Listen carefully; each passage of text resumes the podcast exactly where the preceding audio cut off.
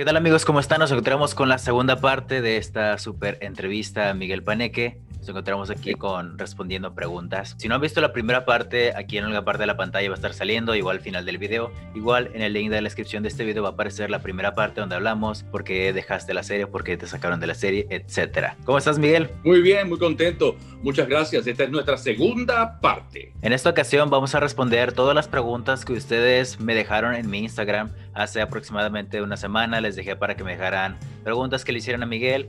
Algunas se repitieron bastante, así que una disculpa si tu pregunta no sale, pero es de que fueron bastantes. Voy a empezar primero yo con dos preguntillas que tengo conforme a lo que salió del video de ayer. Nos mencionaste ayer, ibas a regresar a la serie para la temporada 16. Tú habías grabado algunos tapes con tu voz y la pregunta es, ¿aún se conservan esas voces para el regreso de South Park o tú ya no tienes dominio de eso? No, yo no tengo dominio de eso y además no me pagaron. Tu trabajo se hizo gratis entonces. Me lo robaron. ¿Cómo conociste a Patricia San? ¿Tú ya la conocías de antes o la conociste ahí mismo en South Park? ¿Pensaste que iba a ser un compañero más del trabajo o ya eran muy amigos? No, yo ya yo conocía a South Park. Es más, Patricia comentó de que fui yo quien le avisé a ella de hacer el casting de South Park. Sí. Porque ya yo había trabajado con Patricia, nos conocíamos de, del ambiente de las telenovelas, del ambiente aquí de, de, de nosotros.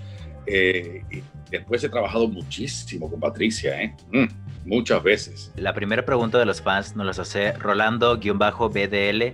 Nos dice, ¿por qué decidiste hacerte actor de doblaje? Uno no se decide a ser actor de doblaje. Uno tiene la oportunidad de ser actor de doblaje. Y eso fue lo que me pasó. Tuve la oportunidad de, de como actor profesional, yo vivo de eso. Entonces, por la mañana hago telenovelas, por la tarde hago radio, por la otra después hago un doblaje es, es parte de, de, mi carrera. Muy orgánico, muy orgánico. Eh, la voz, el acento, todas esas cosas me dieron la, la posibilidad de, que ven, que tú puedes ser bueno para esto y probé y me encantó. La siguiente nos las hace kingolo.org. Nos dice, ¿qué le recomendarías a la gente que quiere empezar en el doblaje? ¿Qué le recomendaría a la gente? Bueno, es que ahora hay tantas, tantas vías que no las teníamos nosotros antes. Y ahora creo que lo mejor sería hacerse un buen... Eh, demo de doblaje y subirlo a, a, Fever o subirlo a alguna categoría de, de, esa donde te contratan por la voz. Entonces uh -huh. a la gente le recomendarías básicamente que empiece pues, de manera independiente, por así decirlo. Sí, yo creo que en estos momentos, como está el internet y están todas las cosas, debería hacerlo independientemente. Siguiente pregunta nos las hace Nowis-bajo. Esta voz varía y legado con la, el video anterior. Nos dice, aún puedes hacer la voz de Stan, ya que ha pasado mucho tiempo. Stan es mío. Stan es mío. Y después de hacerlo tanto tiempo, me podría poner a pensar, ese culo gordo me habrá hecho algo para que yo no siga trabajando con él. ¿Quién mató a Kenny? La siguiente pregunta nos las hace Sofía I don't know. ¿Cómo consiguió ser la voz de Stan Mars? Es decir, ¿cómo fue que dijeron, usted lo queremos para que sea la voz de Stan? No, yo sustituí a un actor, a Larry. Y Larry me llamó y me dijo, Miguel, ven acá para que hagas esta prueba, me tengo que ir a Los Ángeles, no quiero dejar a esta gente aquí. Y yo fui para allá y me encantó y les encanté y ahí siguió. Entonces básicamente así. fue por hacerle un favor a Larry Villanueva y terminó siendo lo mejor sí. del mundo. Sí, así es. Okay, la siguiente pregunta nos hace Andrés McCormick. ¿Qué sientes al sentir la personalidad de Stan? Mucha alegría. Eh, Stan es el niño que yo llevo por dentro. No, no lo voy a dejar morir nunca. Y gracias a ustedes lo hacen vivir todos los días y eso me hace sentir muy bien. Siguiente pregunta nos hace Hill-Hugo. ¿Cuáles fueron los obstáculos que tuvo con el personaje? Sabemos que uno que comentamos la vez pasada fue el problema de que tú vivías en Los Ángeles y tienes que grabar en otro estudio. ¿Qué problemas ah. hubo con ser la voz de Stan? Eso, eso no son obstáculos. Nosotros los seriales no los hacemos todas las semanas, no los hacemos todos los meses, lo hacemos una vez al año o, cada, o dos veces al año. Entonces uno no puede estar esperando a que le llegue el personaje para hacerlo porque no puedes vivir de eso hice mis trabajos, hice mis cosas, pero no creo que el, el, hacerlo desde Los Ángeles o, que me volaran aquí a hacerlo eh, era un, fue un obstáculo. No, no, eso es parte de producción. A veces la producción es así, hacen una puerta en una calle y hacen dentro de la casa en otro país. Es así. La siguiente nos hace Wonder Twig Electric. ¿En qué otros proyectos has trabajado aparte de South Park? Eh, yo me gradué con la, una película de Gabriel García Márquez, el Premio Nobel de Colombia, se llamó Cartas del Parque. en Estados Unidos empecé a hacer la novela Marielena con Lucía Méndez y Eduardo Yáñez. Hice Blind Day Show, como unas citas ciegas. Se llamaba Buscando Amor y estuvo tan bueno que hubo que hacer un segundo show a las 9 de la noche que se llamaba oh. Segunda Cita. Sí, porque las cosas se ponían, el objetivo mío era llevar la chica a jacuzzi. Después de eso, eh, bueno, trabajé un show americano, después eh, trabajé también en Nick Top, trabajé en, hice 500 mil, 12 mil casting, en muchos no me cogieron, en unos cuantos sí. Y después trabajé en, en una serie, una tele, se llamaba algo de los sapos, ¿sabes? Se llamaba Cartel de los sapos. Eso, eso, ¡ey! Qué bueno tenerte los fans, ¿eh? El cartel de los sapos. En estos momentos, en cuanto a la actuación, no estoy haciendo nada. Ya me gustaría, pero ya sabes, eh, uno, estoy viejo, dos, eh, no encajo en ninguno de los papeles, tres, eh, mi agente me dijo que si no volvía a tener los CISPAC no iba a trabajar conmigo. Yo dije, pues no trabajo, no me interesa. Estoy estudiando, como te dije, estoy estudiando ingeniería de juegos y cosas de, de animación y, y virtual reality. Ahora estamos trabajando en lo que es desarrollar esta plataforma que tenemos de virtual reality para conciertos. Se llama Beonet, beonet.tv. Y estamos desarrollando una versión para lo que es América y otra versión para lo que es Europa. Y es especialmente para conciertos músicos y conciertos virtuales. Siguiente pregunta nos hace Luisa 11. Dice, de todos los episodios que doblaste, ¿cuál fue tu favorito? ¿Cuál es el que más recuerdas con cariño? Hubo eh, aquí en, Estados Unidos una vez un niño cubano que descubrieron en el mar y lo salvaron, que se llamó Elian González. No sé si oíste alguna vez hablando de eso. Creo que, pues llegó aquí la, la, policía, llegó todo y hubo un peo a nivel internacional y el niño, hubo un capítulo sobre eso mismo, pero el tema eran unas niñas de un circo de Croacia que pidieron asilo político en no sé dónde. Sí, ya me acordé. Y se formó una escena donde la, la abuela de los muchachos estaba en el cuarto con el abuelo. Ay, fue muy divertido. fue muy divertido. A mí me gustó mucho eso porque, porque me tocó algo muy especial que estaba pasando para nosotros los cubanos aquí, que era con eso de asilos políticos y esas historias. Me acuerdo también el de Christmas, que cogieron a Eric Cartman y lo crucificaron. Y lo olvidaron por dos semanas. Ay, Eric Cartman. Y los dejamos ahí arriba también. Hubo también uno muy simpático que fue cuando Eric Carman eh, tenía menstruación, el año nuevo, y vino Dios. Solo que le puedo hacer una pregunta y lo jodió todo. Eh, yo fui que lo, lo, jodí todo. Hay muchos, hay muchos que me recuerdo así que me, que me parten de la risa, nada más que de acordarme de, de, cada momento que son inolvidables. Siguiente pregunta nos hace Taiyo Cristal. Nos dice si puede hacerte un retrato, a dónde te lo puede mandar para que tú lo veas. Ay, qué lindo. Eh, no me lo puedes mandar por ahí por Facebook o, Instagram. En Miguel Paneque o Papi Ricky, que son mis nombres de ahí de Instagram.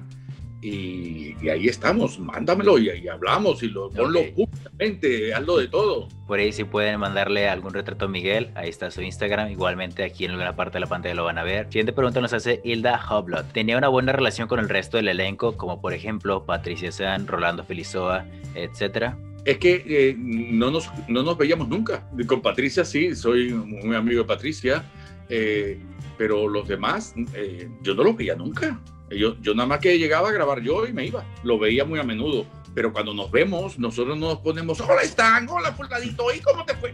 No, hombre, nosotros hablamos de cualquier otra cosa. Siguiente pregunta nos hace CT169. ¿Hay alguna situación del personaje que te haya pasado en la vida real?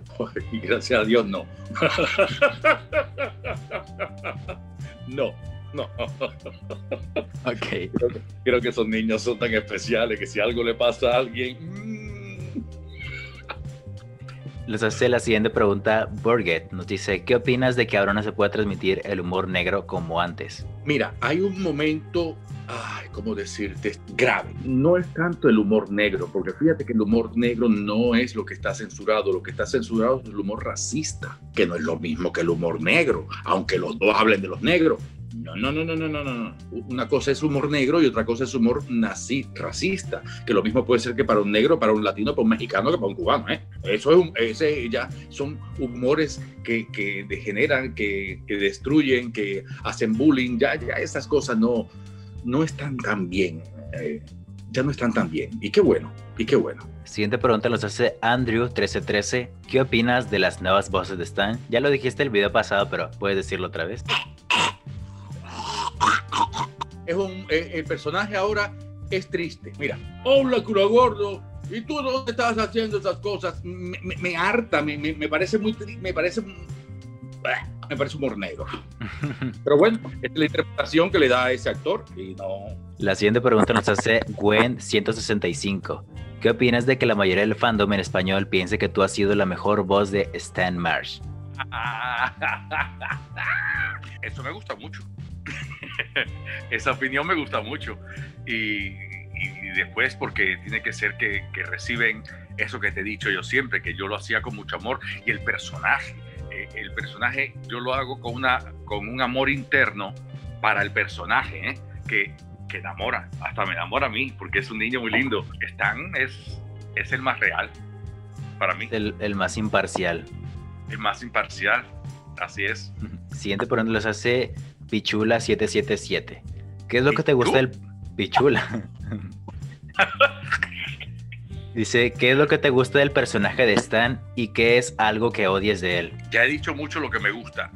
No, yo no, no encuentro nada que odie a Stan me gusta su manera de pensar, cómo reaccionar con los amigos, cómo, cómo él trata a los demás, fíjate cómo él, trata a Burner y trata a los demás niños. A, mí me gusta mucho, a mí me gusta mucho, mucho, mucho, mucho. Lo que no me gusta es quién lo hace ahora. Siguiente pregunta nos hace Bram Stoker Drácula. Oh, eso me gusta, eso me gusta que dice mi hijo Drácula. nos dice, ¿cuánto tiempo te llevó a encontrar la voz de Stan? Fue fácil lo voy a repetir, lo conté la vez pasada.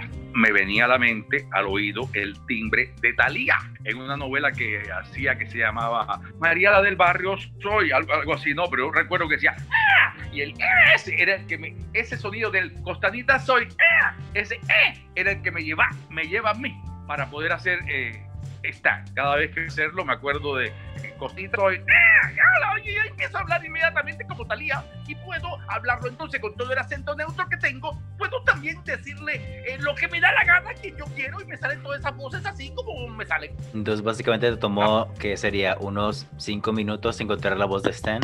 Sí, me salió, me salió. Era como, como que estaba para mí.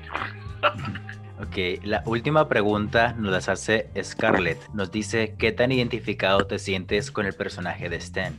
Stan es ese niño que llevo por dentro y no quiero que nunca se me muera. Stan es que me, me da a mí esa visión atemporal, sin tiempo, sin edad. Entonces esas cosas me, me emocionan con el personaje, me emociona con sus creadores, que no los conozco, quisiera conocerlos. Y, y, los identifico conmigo y los uso, los uso en, en, muchas, muchas veces, cuando a veces estoy un poco perdido, eh, saco el, el chiste y, Dios mío, ¿quién mató a Kenny? Y me gusta todo lo que hace Stan, la relación con su familia, porque porque es un niño bien. Él es un niño bien. Nosotros somos unos cabrones, pero él es un niño divino. ¿Se acabó? se acabaron. ¡Oh, Dios mío! Dinos, ¿en dónde te podemos encontrar, Miguel? ¿Cuáles son tus redes sociales? Bueno, está en Facebook, está en Miguel Paneque, por, supuesto, y en Instagram también Miguel Paneque o Papi Ricky, así, Papi Ricky, ese mismo soy yo. ¿Y la página que nos mencionaste de los conciertos? Ah, se llama beonet.tv, pero eso, eso está en estamos preparando varias cosas, varias cosas, porque ya para abril va a salir entonces eh, el website. Muchas gracias, Miguel. ¿Algo que quieras decir para los fans? ¡Oh, Dios mío! ¿Quién ha matado a Kenny? Muchas gracias por tu tiempo, Miguel. Esperamos que no sea la última vez que nos veamos. Muchísimas gracias. Estoy muy contento que me hayas llamado y de tener este encuentro contigo y con todos todos por allá. Saludos, chicos, ¿eh? Chicos y chicas, que hay muchas lindas. Nos vemos hasta la próxima. Por ahí nos pueden seguir en redes. Los queremos a todos. Chao. Quiero mandar un saludo muy especial para Wendy Herrera, Agustín Alfredo, Jerko Moreno Silva, Lauta, Rubén Tolosa, Carliu Cobblepot y para Daves Nakamura, miembros de este canal. Si quieres hacerte miembro de este canal, lo puedes hacer en el link que te dejo en la descripción de este video, o puedes darle clic al botón que dice unirse que está a un lado de la descripción. Muchas gracias por su apoyo chicos.